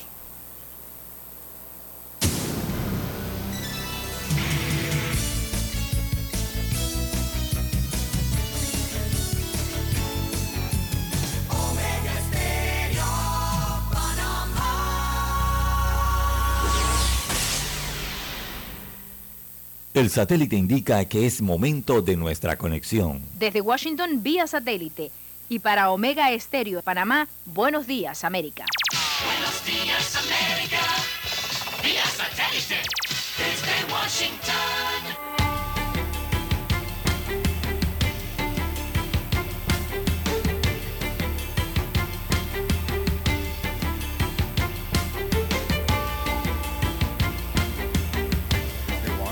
Les informa Henry Llanos. En el último envío, 95 inmigrantes llegaron a Chicago transportados en autobús por orden del gobernador de Texas. Nos informa Jacopo Lucy. Washington, Nueva York y ahora Chicago. Continúa la cruzada del gobernador republicano de Texas, Greg Abbott, contra la política fronteriza de la administración Biden, enviando migrantes en autobús de su estado a las ciudades con alcaldes demócratas. Los inmigrantes están inundando nuestro estado a un ritmo histórico gracias a las políticas de fronteras abiertas del presidente Biden. Texas seguirá transportando a los inmigrantes hasta que el presidente asegure la frontera. Jacopo Luzzi, Voz de América. Entre tanto, por lo menos nueve inmigrantes fueron encontrados muertos en el río Bravo, también conocido como Río Grande, después de que decenas de ellos intentaron cruzar México a Texas cerca de Eagle Pass, informaron autoridades. El eh, viernes, un día después del incidente, los agentes fronterizos, así como miembros de la policía y de los bomberos, continuaban buscando posibles víctimas. Funcionarios de inmigración hicieron el descubrimiento el jueves mientras respondían al reporte de que un gran grupo de personas cruzaba el río. La oposición venezolana asegura que continúa trabajando para retomar retomar un proceso de diálogo con el gobierno del presidente Nicolás Maduro. Desde Caracas nos informa Carolina Alcalde. Stalin González, uno de los representantes de la delegación de la plataforma unitaria de la oposición en los procesos de diálogo con el gobierno en México, aseguró que se encuentran trabajando para lograr retomar el proceso de negociación. Y hay un país que está en el medio, que está viendo que a ese país tenemos que responderle. Pero ahí se está haciendo el esfuerzo de destrabar eso, de resolver lo que haya que resolver, de lograr que haya una economía más fuerte, de que haya una industria petrolera que pueda generar riqueza a los venezolanos, que haya derechos sociales garantizados, que haya derechos políticos para que la gente pueda votar libremente. Carolina, alcalde Voz de América, Caracas. Al menos siete personas murieron hoy lunes en un fuerte sismo que provocó aludes de tierra y asustó a la población de una importante ciudad en cuarentena en el suroeste de China. El terremoto de magnitud 6,8 golpeó una zona de montaña en el condado de Luding, en la provincia de Sichuan, a las 12.52 de la tarde, según el Centro de Terremotos. Estos terremotos poco profundos tienden a causar más daños. Sichuan, situada al borde de la meseta tibetana, sufre terremotos de forma habitual. Desde Washington vía satélite y para Omega Estéreo de Panamá hemos presentado Buenos Días América. Buenos días, América. Vía satélite. Desde Washington. La mejor franja informativa matutina está en los 107.3 FM de Omega Estéreo. 5.30 AM. Noticiero Omega Estéreo. Presenta los hechos nacionales e internacionales más relevantes del día. 7.30 AM. Infoanálisis. Con entrevistas y análisis con los personajes que son noticia. De 8 y 30 a 9 y 30 de la mañana. Sin rodeos. Con Álvaro Alvarado. De lunes a viernes. Por Omega Estéreo. Omega Estéreo Noticias.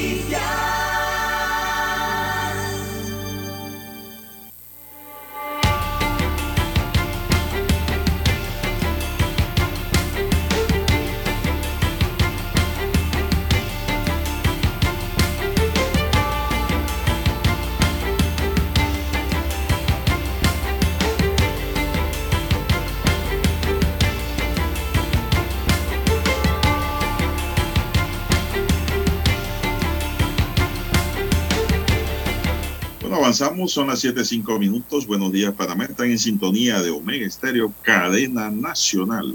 Gracias por su sintonía. Todos esos automovilistas a conducir con mucho cuidado, ah, mientras se informa aquí con Omega Estéreo. Bueno, don César, aquí hace una pregunta un oyente. Dice que para Dani, escribe al WhatsApp. Quisiera hacer como que una pregunta de tipo biológica. Don César. A ver. Dice, ¿cuál biológica? Yo diría, no sé, de la vida silvestre, ¿no? ¿Cuál es el único animal que camina sobre el agua? Pregunta este oyente. Don Dani, a ver. Una pregunta interesante para don Dani, para ver si don Dani me la contesta. Mientras tanto, tenemos que la Facultad de Comunicación Social de la Universidad de Panamá realizará mañana, martes 6 de septiembre, el lanzamiento del primer curso especial de posgrado en periodismo científico, don César. Importante esto. ¿ah? La actividad tendrá lugar en el Salón 110 de Sustentación Manuel Almengor de la Facultad de Comunicación Social desde las 10 y 30 de la mañana. Esta nueva oferta académica brinda a periodistas y especialistas en las ciencias naturales, exactas, sociales y de la salud herramientas para transmitir mensajes de fuerte contenido científico en textos de fácil entendimiento, señala un comunicado a la Universidad de Panamá. Se informó también que los docentes que estarán a cargo de este curso son reconocidos especialistas del mundo periodístico, orientados en capacitar a los asistentes en el manejo sencillo de la data producto de investigaciones científicas. Así es, en el Salón 110 de la Facultad de Comunicación Social de nuestra primera casa de estudios superiores, será el lugar de lanzamiento de este primer curso de contenido científico para periodistas. Don César, a ver si te metes ahí, te animas, don César. A ver si hay tiempo, don Juan de Dios. O Dani. Así que bueno, ya lo saben, pues los comunicadores sociales y conocedores también de otras ramas, don César, porque esto no solo está diri- dirigido a periodistas según leo aquí. Así que hay que ver ahí cuáles son los requisitos para entrar a esta, porque aquí no están, a esta especialidad.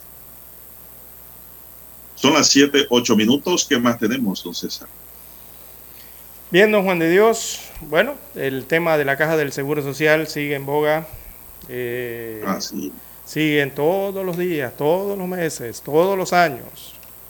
Es como el- al unísono, ¿no? Siempre es la misma queja de que hay que resolver el problema del subsistema de pensiones definidas y saben, se sabe que existe el problema, lo saben los gobiernos, lo saben los expertos en estos temas, lo sabe la población en general y eh, al final, eh, no sé, como que nadie resuelve el tema o nadie se quiere meter a resolver el tema, don Juan de Dios.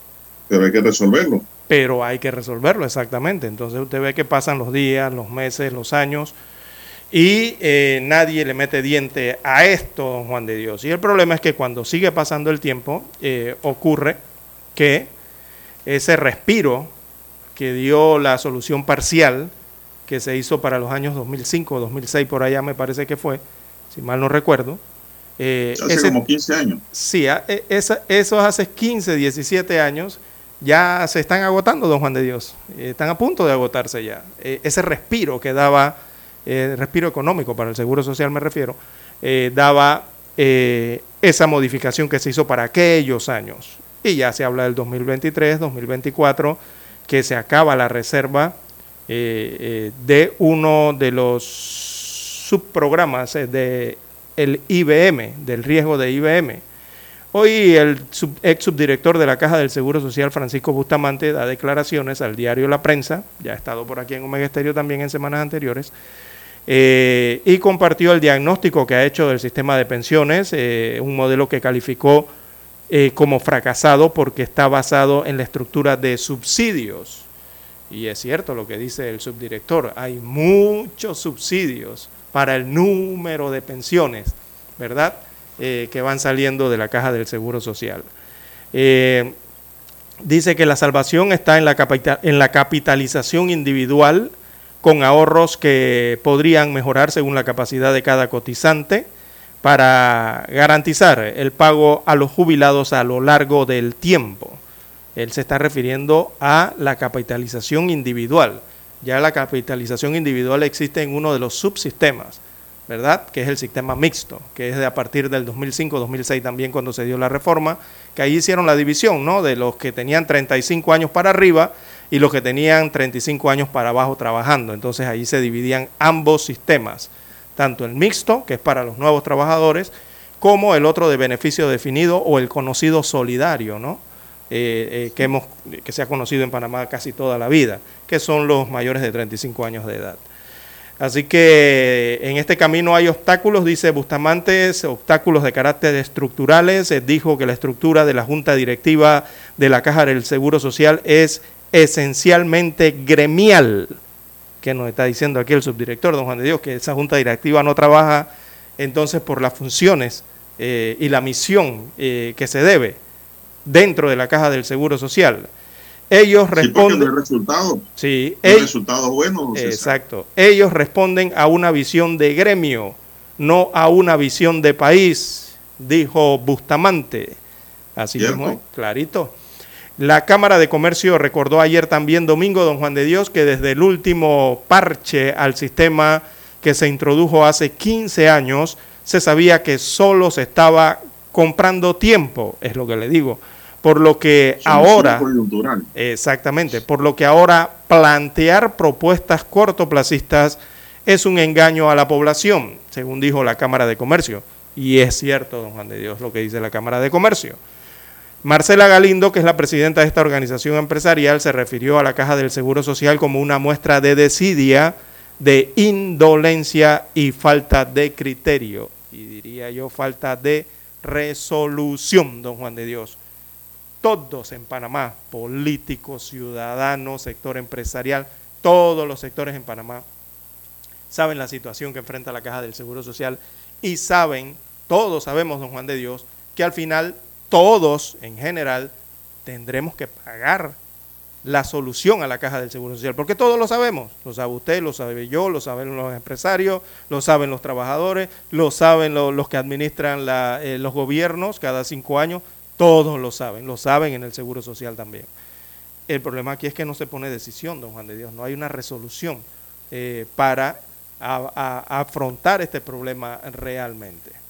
Entonces, se va a agotar el tiempo, se van a agotar las reservas, es que ya todo eso viene en gastos negativos desde hace años, don Juan de Dios, todos lo sabemos, al momento que se acabe esa reserva del 2.25%, entra en crisis eh, uno de los subsistemas, ¿verdad? Que es el más antiguo, el de la jubilación o pensión eh, que se conoce más antigua, ¿no? Entraría Bueno, en sobre, problemas. sobre ese particular. Porque el otro César, subsistema, el nuevo, el, el subsistema de, mixto, ese no tiene problemas, don Juan de Dios. Allí la gente está ahorrando y se está depositando lo que está ahorrando. Ese no tiene problemas. El que tiene problemas es el, es el, el que conocido tradicionalmente, ¿no? Que no tendría como Solidario. apoyar la- el pago a las pensiones. Pero, don César, eh, ayer escuchando la televisión, TVN, escuché algo interesante que dijo Dino Mon. ¿no? Me llamó la atención y lo subrayé. Y es que cuando la caja de seguro social se creó para el caso de los jubilados y pensionados, se hizo bajo el esquema de la el promedio de vida Sí, de, eso ha la- cambiado. de los panameños, ¿no? Correcto, sí. Eh, Todo eso ha cambiado. y ahí se preveía que un jubilado vi- vivía 12 años, dice. 12 años después de jubilado. Con los, Pero hoy día un jubilado vive 24 y 25 años. con los adelantos científicos, en medicamentos, Exacto. en todo, en calidad de vida, todo eso ha mejorado por los años, ¿no? Y eso alarga más la vida de las personas, evidentemente. Es que en aquel entonces la expectativa de vida era de 12 años más después de los 60. Es decir, que después de los 72, listo. Ahora no.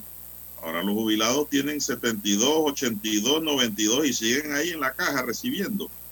Es decir, están recibiendo el doble por lo que cotizaron. Y eso es uno de los factores que está influyendo en la descapitalización Parte de los constante factores, que sufre la caja de seguro social, lo que indica pues para mo- a modo de ver de que tiene que haber allí una reestructuración en ese sentido y aunque usted no lo quiera, don César, aunque yo no lo quiera, yo creo que el tema el tema de la cuota obrero patronal va a sufrir un cambio, que sufrir. va a sufrir un cambio para fortalecer la caja de seguro social y sobre todo este renglón de invalidez es y muerte. Sí, porque los subsidios que se Este entregan programa. para las pensiones son hasta crueles. Cuando usted ve, cuando esto se divide y usted se entera cómo se financian eh, los grupos, o sea, los, los que tienen mayores ingresos, eh, los que reciben más, los que reciben menos o los que no reciben nada, cómo se subdivide todo eso internamente. A, a veces parece hasta cruel, don Juan de Dios, que los que menos pagan pensión, o sea, los de más bajos recursos, estén subsidiando a otros, cuando se, deberían ser ellos los que deberían ser subsidiados. Entonces, Bueno, ese, ese- ese ese nivel- va a ser una de las reestructuraciones. Tiene que haber otras, ¿no? Para eso y están hay una la gran materia. cantidad de ejemplos allí. Si es que queremos en tener esto, caja ¿no? de seguro social, don César. Así es. Si es que queremos. No es fácil, ¿ah? Pero hay que hacerlo. Difícil. Hay que atenderlo, don Juan de Dios. Hay que atender a ese paciente. Bien, tenemos que hacer la pausa y retornamos.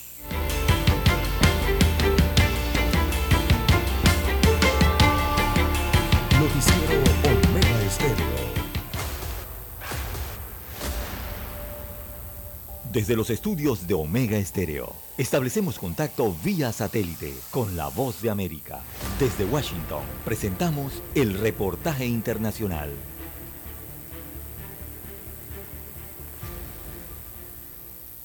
El Salvador mantiene las medidas de alivio económico para subsidiar el precio del combustible y eliminar los aranceles a la importación de alimentos para mitigar el impacto de la inflación por la crisis internacional en la economía doméstica. Sin embargo, la canasta básica está a precios muy altos y el salario mínimo de los trabajadores de la industria, el comercio y los servicios es de aproximadamente 365 dólares mensuales, que no alcanzan para las necesidades elementales. El director ejecutivo del Centro para la Defensa del Consumidor CDC, Danilo Pérez, dice que esta situación se suma a otros factores que hacen que los salvadoreños sigan pensando en la migración irregular. Aunque la migración tiene múltiples causas, sin embargo, una de las causas determinantes de por qué la gente se va de nuestro país es por razones de carácter económico. La encuesta de hogares de propósitos múltiples reveló que la población en extrema pobreza creció en 200.000 personas en 2021 en comparación con 2019, mientras el ministro de Hacienda, Alejandro Zelaya, afirma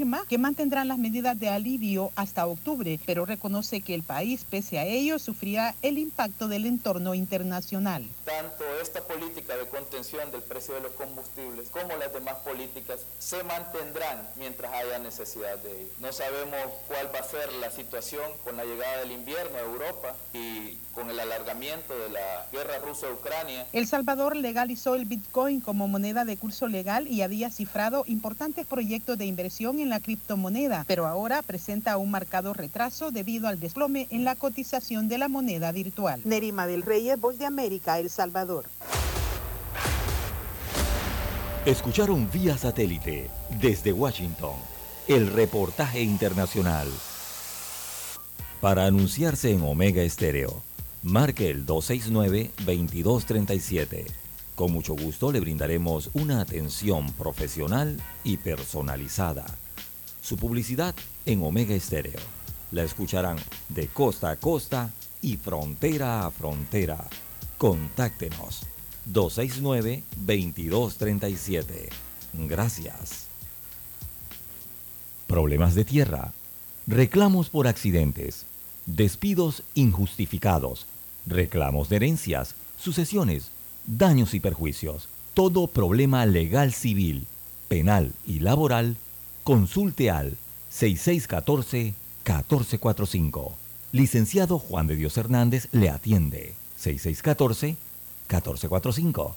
Con atención en Panamá, Panamá Este, Panamá Oeste, Colón, Coclé, Santiago, Herrera y Los Santos. Anote y consulte 6614-1445. ¿Qué tal amigos? Les saluda Álvaro Alvarado. Quiero invitarlos para que me acompañen en mi nueva casa, Omega Estéreo, donde estaremos hablando sin rodeos de los temas que interesan a Panamá. De lunes a viernes, de 8 y 30 a 9 y 30 de la mañana. Sin rodeos, con Álvaro Alvarado, por Omega Estéreo. Noticiero Omega Estéreo.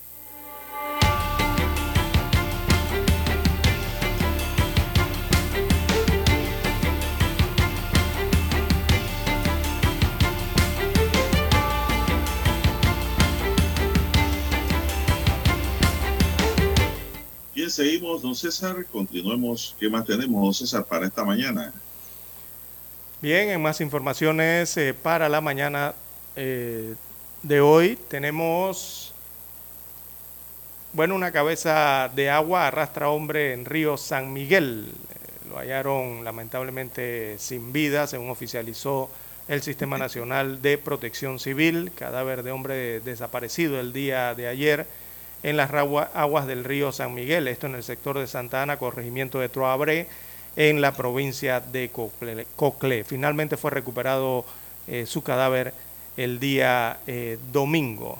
Así que se realizan las eh, diligencias respectivas para certificar que la víctima del nombre y de quién y de y oficializar su, su muerte no por ahogamiento en este caso parte de los hechos ocurridos durante el fin de semana don Juan de Dios también se registraron otros hechos delictivos eh, preocupantes, don Juan de Dios.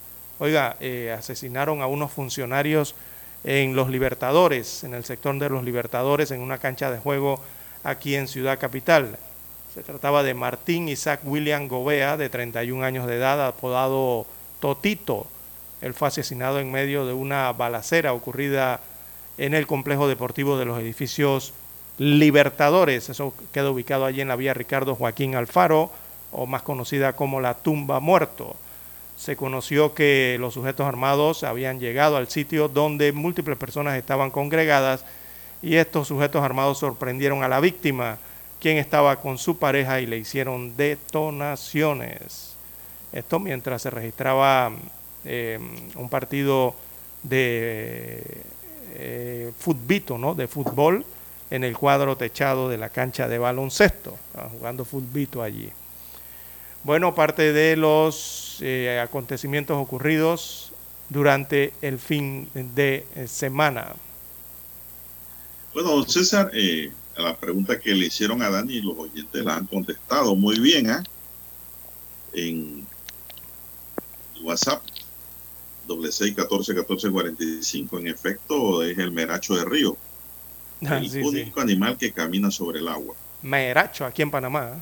Meracho. Sí, porque es una, eso, eso es una lagartija, don César. Es un basilisco. de ¿no? río. Eh, algunos, el- Sí, pues, y, y lo hace Pero porque las patas ¿eh? tiene. un reptil. Las patas son como las del pato, que le permite flotar, ¿no? Así Una es. especie achapaleteada, por decirlo de una manera. En cambio, te ve que la iguana no puede caminar sobre el agua, Se y aún hunde. sea. Al tercer, a la tercera patada que da se hunde.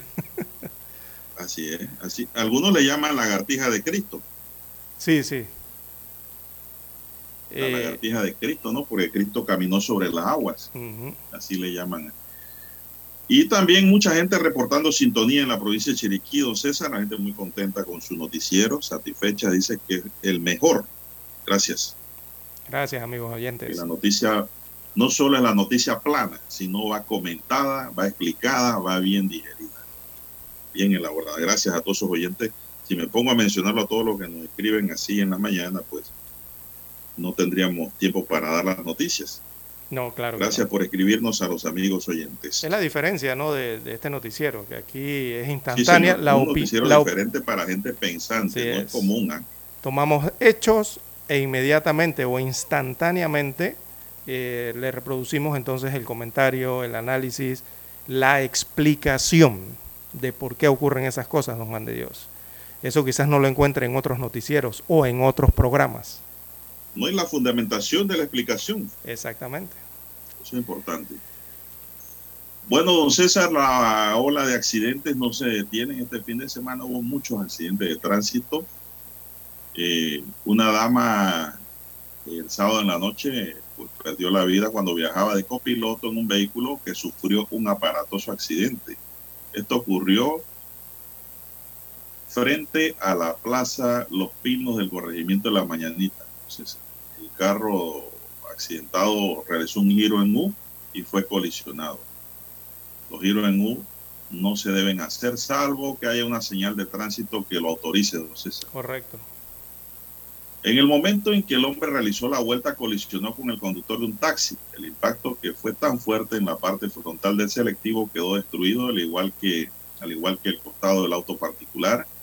La dama que acompañaba al conductor del auto particular quedó herida debido a que recibió todo el impacto, pero falleció después. Lamentable, César, que estas cosas siguen ocurriendo.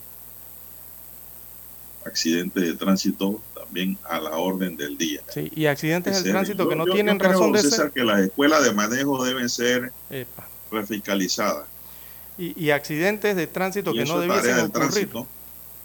Por eso, porque eh, las escuelas deberían estar más pendientes, ¿no? De la enseñanza en educación vial que se le da al No, conductor. César, pero es que aquí en Panamá las las reglas. escuelas de manejo existen para dar un cartón. Eh, es Allí que no se le da uno una se ríe. teoría. Es increíble, los exámenes también, ¿no? Los Aquí exámenes que le ponen a los La escuela de conductores. manejo es enseñar a mover un carro. No, la parte teórica, el reglamento de tránsito, Es esas importante. cosas ni las dan a profundidad y, se- y debe ser, don César, para expedir el cartón y cobrar. Sí, Imagínense que un, un tiempo atrás fue una escuela de manejo aquí en el área de, de Juan Díaz. Y adivina quiénes vi de instructores. ¿A quiénes? ¿Conocidos, don Juan de Dios? A tres ex conductores de Diablo Rojo. No, hombre, no me diga eso. Increíble. De veras. Ellos le estaban enseñando a los nuevos conductores cómo conducir.